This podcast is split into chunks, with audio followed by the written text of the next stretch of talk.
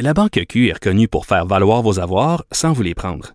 Mais quand vous pensez à votre premier compte bancaire, tu sais, dans le temps à l'école, vous faisiez vos dépôts avec vos scènes dans la petite enveloppe. Hmm, C'était bien beau. Mais avec le temps, à ce compte-là vous a coûté des milliers de dollars en frais, puis vous ne faites pas une scène d'intérêt. Avec la Banque Q, vous obtenez des intérêts élevés et aucun frais sur vos services bancaires courants. Autrement dit, ça fait pas mal plus de scènes dans votre enveloppe, ça. Banque Q. Faites valoir vos avoirs. Visitez banqueq.ca pour en savoir plus. Pendant que votre attention est centrée sur cette voix qui vous parle ici, ou encore là, tout près ici, très loin là-bas, ou même très, très loin. Celle de Desjardins Entreprises est centrée sur plus de 400 000 entreprises partout autour de vous. Depuis plus de 120 ans, nos équipes dédiées accompagnent les entrepreneurs d'ici à chaque étape pour qu'ils puissent rester centrés sur ce qui compte, la croissance de leur entreprise.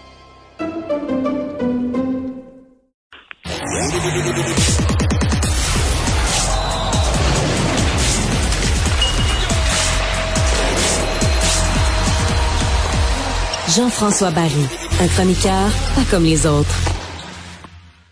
On parle sport. Salut Jean-François. Salut Mario. Je vais te poser la question comme elle me vient à la veille de ce match contre les Sabres. Est-ce que quelqu'un peut battre le Canadien? Hmm, assurément, plein d'équipes, mais et même les Sabres, mais ça sera pas ce soir. Je pense que le Canadien va aller en chercher Une quatrième? une quatrième de suite. Oh! Ben écoute, là, Ça, n'a pas bien été cette année contre les Sabres, je me trompe-tu? Bah, les Sabres, écoute, ben là, c'est pas une grande équipe. Les Sabres ont toujours le numéro du Canadien depuis que je suis tout petit. Euh, même quand le Canadien avait de bonnes équipes, on se présentait à Buffalo, puis on avait de la difficulté. Les, les matchs du vendredi soir, entre autres.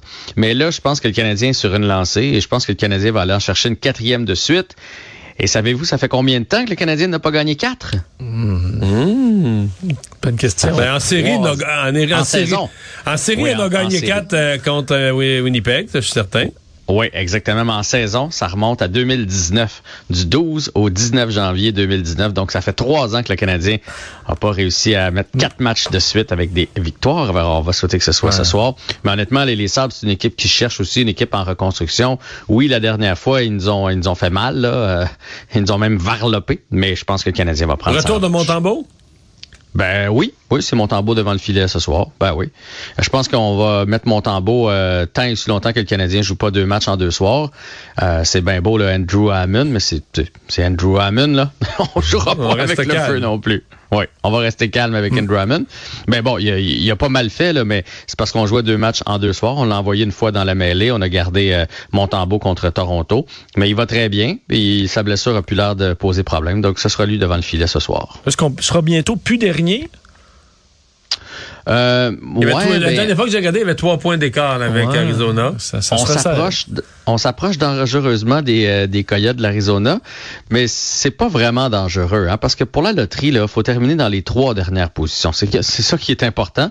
Puis ça, le Canadien a quand même une belle longueur d'avance. Bonne marge de manœuvre. Ouais, ok. Ils se sont, ils se sont bâtis, ils se sont bâtis une bonne marge de manœuvre. Je Je suis en train de sortir le, le- le classement là, pendant que vous me parlez, parce que j'avais j'avais euh, exactement. La tête en bas. là.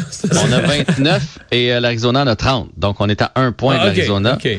à, à 7 points de Seattle. Mais là, après ça, là, la prochaine équipe, c'est 40. Fait que là, il manque 11 points pour se rendre. Oh. C'est un peu plus compliqué. Bon. Fait que euh, on va avoir euh, des boules dans le boulier cette année, c'est sûr et certain. Euh, directeur général du CH, un nouvel adjoint? Ouais, John Sidwick qui était déjà, euh, c'est pas une signature, là, on vient pas de l'amener. J'ai j'ai l'impression, j'ai eu beau lire dans tous les sens, là, j'ai l'impression que c'est comme quand on a changé secrétaire pour euh, adjointe administrative. Euh, dans les faits, a fait la même job. Hein? J'ai l'impression que John Sedwick, c'est c'est comme une promotion à l'interne. Ça paraît bien le, le titre de DG adjoint à Montréal, mais il était déjà là. Il s'occupait de tout ce qui est contrat, euh, masse salariale, euh, lorsqu'il y avait des négociations, exemple un joueur qui allait à l'arbitrage, etc. C'est lui qui s'occupait de ça. Euh, il va continuer de faire ça pour Kent Hughes. J'imagine que là, si on lui donne le, le- le titre de DG adjoint, ça veut dire que s'il parle à d'autres équipes, euh, ça lui donne un peu plus de marge de manœuvre. J'imagine que pour lui, dans son CV, c'est bien, mais pour à l'interne, pour le quotidien du Canadien de Montréal, j'ai l'impression que ça change pas grand-chose. On ne dit que du bien. Tout le monde il est avec l'organisation depuis 2013. Euh, tout, tout le monde qui l'a côtoyé, ça a l'air d'être un chic type. Mais euh, c'est pas une grande, une grande annonce là, pour le Non. Canadien Mais aujourd'hui. aujourd'hui, je voyais juste du bien passer sur lui. Là. Du Ouais, grand non, bien. totalement, même. là. Ouais, fait que ouais. tant mieux, tant mieux si on l'a rendu heureux, tant mieux si on le solidifie dans sa position, tant mieux si on lui donne de l'avancement, parce que tout le monde a droit à ça dans la vie.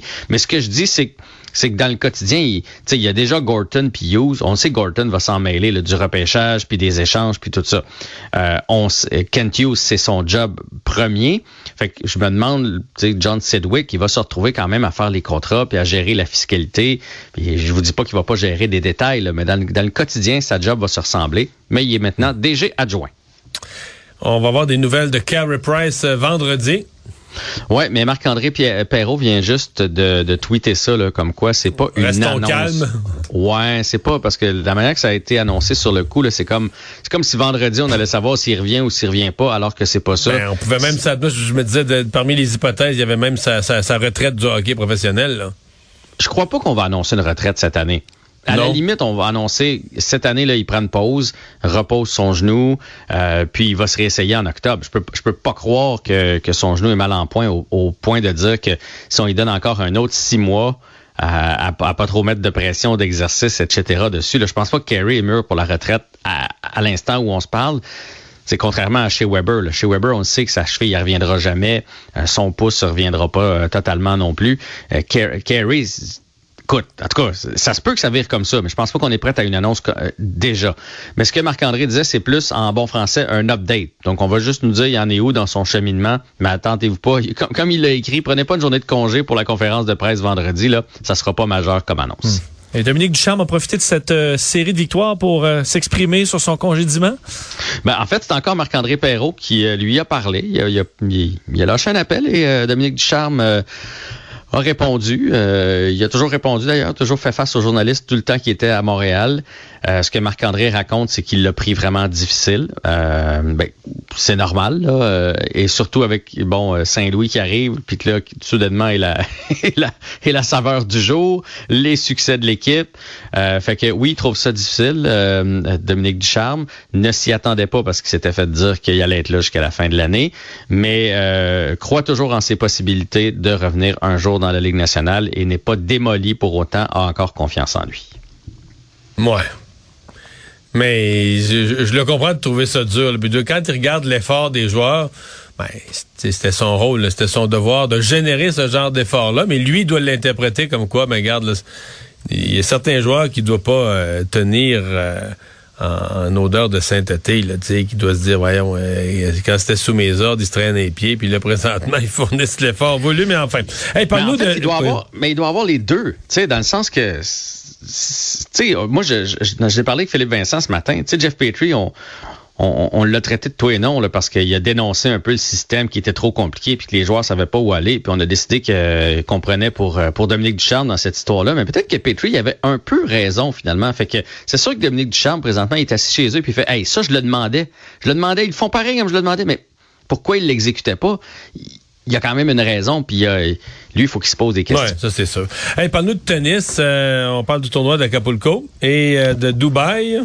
Oui, ben Chapovalov à Dubaï a gagné 6-4, 6-3, s'en va encore euh, de finale. Euh, Son prochain match c'est contre la 99e raquette mondiale. Djokovic a gagné aussi 6-3 et 7-6.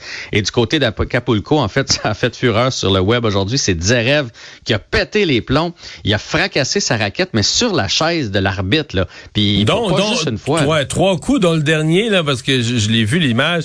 Le dernier coup passe vraiment proche de la jambe, du pied, de la cheville, de Ouais, il a l'arbitre. de fallu qu'il se lève les pieds. Là. Ouais, ouais, Et ça- en fait, il se les a élevés par réflexe. Il l'a pas atteint. Bref, il s'est excusé. Euh, il a dit que ça avait pas sa place dans le tennis, qu'il a pété les ouais, plombs. mais ils peuvent pas laisser passer ça, là. Mais il a été expulsé, hein, expulsé du tournoi Oui, d'Acapulco. Et ça, c'est un automatisme, des- mais c'est ça. Est-ce qu'il va y avoir au moins, au moins une grosse amende? Mais je voyais des experts qui disent non, là, c'est. C'est soigner sa raquette le long des jambes d'un arbitre. C'est un cas de suspension de plusieurs tournois. Est-ce qu'on pourrait aller jusque-là? Ben moi, ben, honnêtement, j'espère qu'on va le servir en exemple. Puis de toute façon, la fameuse raquette, là, péter ça partout. On devrait sévir à chaque fois que quelqu'un fait ça. Il y a des jeunes qui écoutent euh, le tennis. Que lui, la sienne, là. Elle faisait dur après. Elle était, ma- Elle était maganée. Elle était maganée. Le plus ridicule, c'est que les gens du public criaient. On dirait que les gens du public criaient pour l'avoir, puis ça l'a comme déchoqué. Il est parti, il a fait un haussement d'épaule, puis il a donné donné sa raquette cassée au, au public. Hey, merci, à demain. À demain.